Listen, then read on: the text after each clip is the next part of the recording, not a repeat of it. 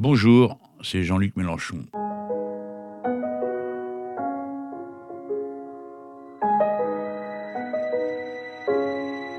C'est l'épisode numéro 5 de ce podcast consacré à la question de la séparation des religions avec l'État telle qu'elle s'est euh, déroulée en France au fil des siècles depuis Clovis jusqu'à la Révolution française. Au XVIe siècle apparaît euh, en même temps que l'imprimerie et qu'on commence à imprimer, d'une part le texte de la Bible, mais d'autre part aussi tous les textes anciens qui arrivent après euh, la chute de Constantinople, et euh, tous ceux qui ont été gardés et conservés par les musulmans, qui pendant des siècles ont eu une avance scientifique et technique extrêmement grande, jusqu'à pratiquement l'invention de l'imprimerie en Europe.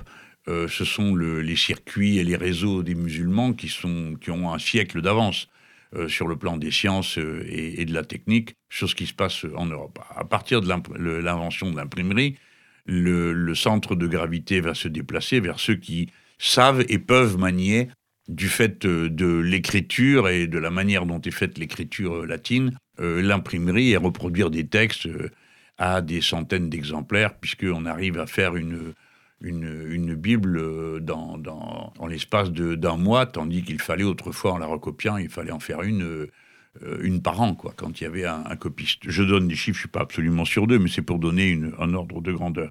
Donc la conjonction du fait qu'arrivent des textes de l'Antiquité euh, grecque et latine et des philosophes qui n'ont rien à voir avec le christianisme et qui ont manié en leur temps euh, des idées d'une manière euh, plus libre, c'est-à-dire sans tenir compte d'aucune foi en particulier, euh, plus la capacité qu'avaient les gens de pouvoir se reporter, pour ceux qui étaient intellectuels, directement au texte initial du christianisme, sur lequel le christianisme s'appuyait, ça va permettre le décollage de la réforme de la religion chrétienne qui est prise déjà dans le fait qu'il y a depuis plusieurs siècles, il y a eu les hérésies se sont succédées les unes aux autres elles ont comme caractéristique d'être toujours des hérésies populaires et toujours tournées contre l'institution euh, cléricale, c'est-à-dire les seigneurs cléricaux, euh, perçus par les croyants de base comme étant d'horribles corrompus, euh, sans foi ni loi et ne pratiquant pas les règles de la religion qu'ils enseignaient aux autres.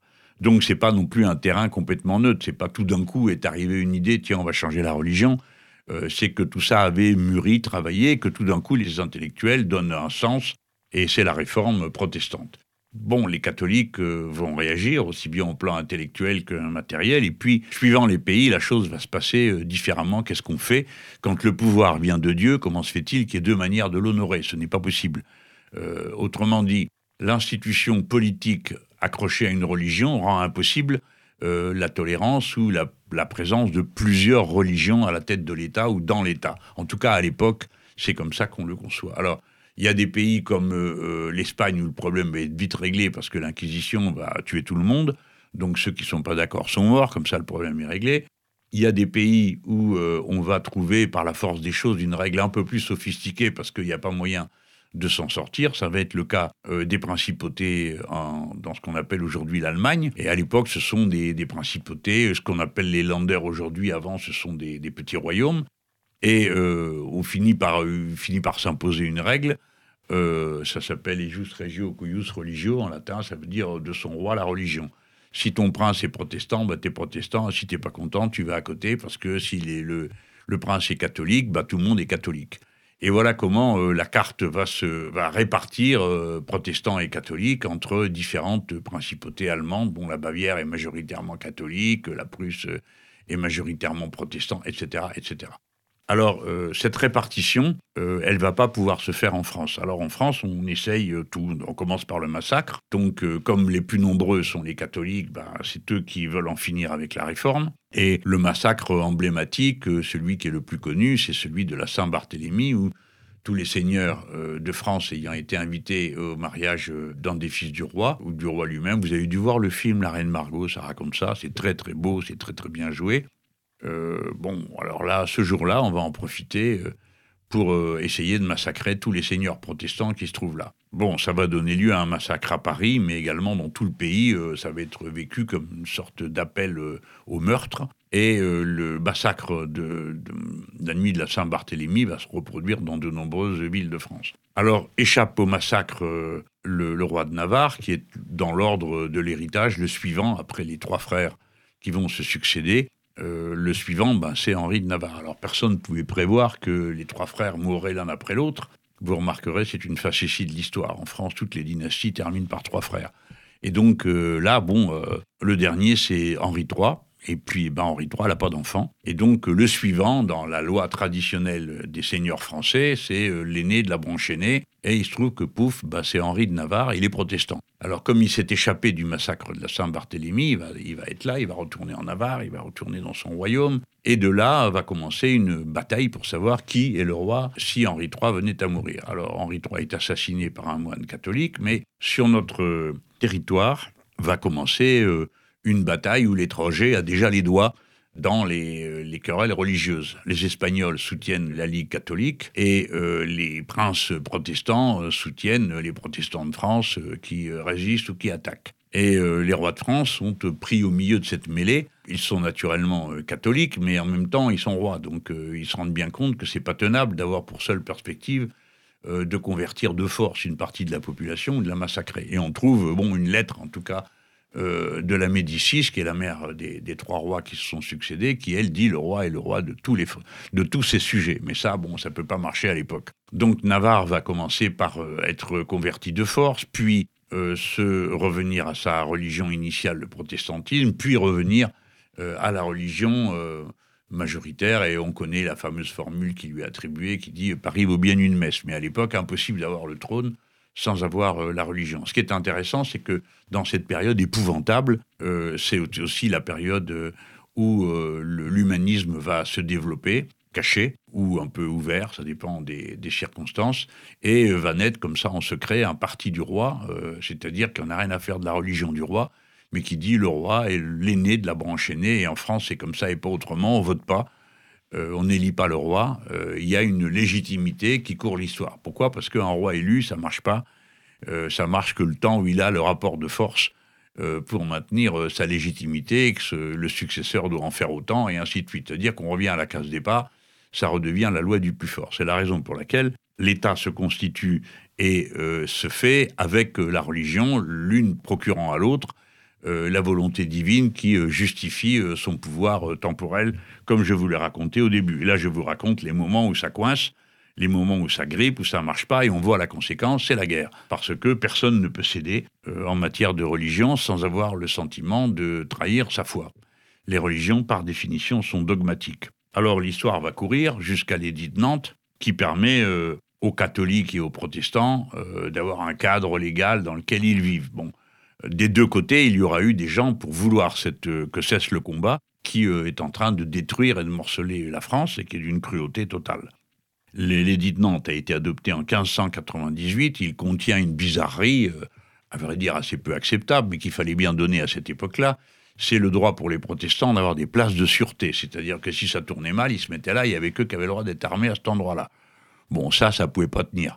Donc, euh, le roi euh, Henri IV ayant été assassiné, le suivant va revenir sur euh, cette question des places de sûreté, c'est Louis XIII. Et puis pour ceux qui ont lu euh, les vieux bouquins d'histoire ou qui ont ça, bon bah l'épisode le plus fameux de cette euh, période, c'est le cardinal de Richelieu faisant le siège de La Rochelle, qui est une ville protestante et une place d'armes protestante, mais par où les Anglais avaient la mauvaise habitude d'entrer dans le royaume. Donc pour finir, les places de sûreté n'existent plus, mais l'édit de Nantes est maintenu. Et c'est le roi Louis XIV qui va l'abroger. Et à nouveau, évidemment, à nouveau, c'est la violence parce qu'il n'y a pas euh, de religion d'État qui ne s'accompagne pas d'une violence euh, contre les religions minoritaires. C'est comme ça. C'est l'essence même du, fait religieux lié aux politiques qui euh, donne ce résultat. Et donc, le roi Louis XIV va faire la guerre aux protestants de France pour les convertir de force. Alors, euh, suivant les régions, ça prend une figure un peu différente. À certains endroits, on avait affaire carrément à euh, une mise à distance de la religion chrétienne. Ça a été le cas dans ce qui est aujourd'hui la Vendée, dans cette zone-là, où on a eu une sorte de période de rechristianisation, hein, d'évangélisation. Bon, là, ça se fait avec des méthodes traditionnelles, puis il y a des endroits où ça se fait dans des conditions de violence absolue. C'est dans les Cévennes où les protestants sont convertis de force. On leur met des dragons à la maison. Un dragon, c'est un militaire, hein, jusqu'à ce qu'ils se, ils se convertissent. Ce que, naturellement, ils ne font pas. Euh, pour la plupart d'entre eux, ils restent protestants. Certains s'en vont, quittent malheureusement pour nous le pays. Et comme toujours, les gros malins se figurent que euh, en ayant expulsé de France euh, les gens qui s'y trouvent, on sera mieux après qu'avant. Ben non, c'est exactement l'inverse, parce que les gens qui partent emmènent avec eux euh, tout ce qu'ils peuvent de, leur bien, mais surtout leur savoir-faire, leur intelligence, leur connaissance des territoires dont ils sont expulsés. Cette guerre horrible, vous en avez une trace à nouveau à Montpellier. Vous avez la statue du roi Louis XIV, mais le roi Louis XIV, la statue est positionnée, il regarde les Cévennes parce qu'il se considère comme victorieux du protestantisme. C'est horrible, hein, parce que, euh, rétrospectivement, même si le mot peut pas être appliqué de la même manière, mais c'est nos compatriotes, c'est une, c'est une guerre civile lamentable menée contre de pauvres gens qui euh, sont restés fidèles à leur foi. Et là, il y a un épisode qui va me permettre de faire euh, la liaison rapide avec la suite de l'histoire et le moment bienheureux de la Grande Révolution. C'est que à un moment donné, on, alors on arrête tout le monde, on déporte, on tout ça, puis on prend des femmes et puis on leur dit, ben voilà, vous autres là, euh, vous devez rallier le, catholicisme, c'est comme ça et pas autrement. Et elles répondent pas question. Donc elles restent protestantes. Donc on ne sait pas quoi faire d'elles euh, et que ça se fait pas trop de massacrer les femmes comme ça. Alors, euh, bon, on ne sait pas quoi faire d'elles, on les, on les enferme, on les emmure, comme il disait. C'est-à-dire qu'on les met en haut d'une tour, elles ne pouvaient même pas en descendre. Hein. et entre le haut et le bas, il y a une sorte d'œil de bœuf dans le plancher qui est percé, enfin le plancher, la, voûte. Hein. Et euh, il y a comme une, un puits qui donne sur le. Cette fois-ci, c'est pas un puits de lumière, c'est un puits qui donne sur le bas. Et euh, par là, on remonte les vivres. Elles vont rester là en prison pendant des décennies. Et euh, c'est un moment qui est très émouvant parce que c'est celui de la volonté implacable de ces femmes de rester fidèles à ce qu'elles croyaient être nécessaire, qui était leur religion comme elles la comprenaient. Et une de ces femmes a gravé sur la margelle de ce puits dont je viens de vous parler le mot résister.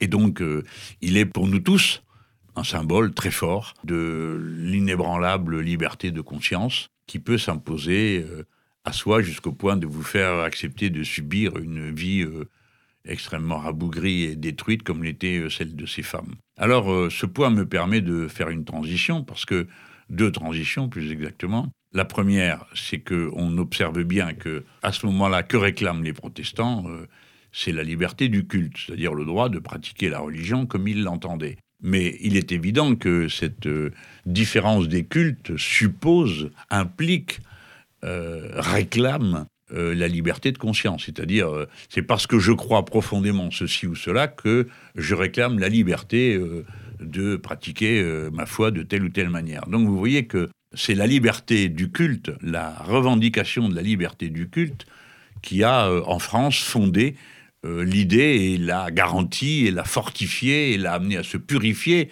en cours de route jusqu'à devenir cette chose abstraite mais euh, parfaitement euh, lumineuse qu'est la revendication de la liberté de conscience.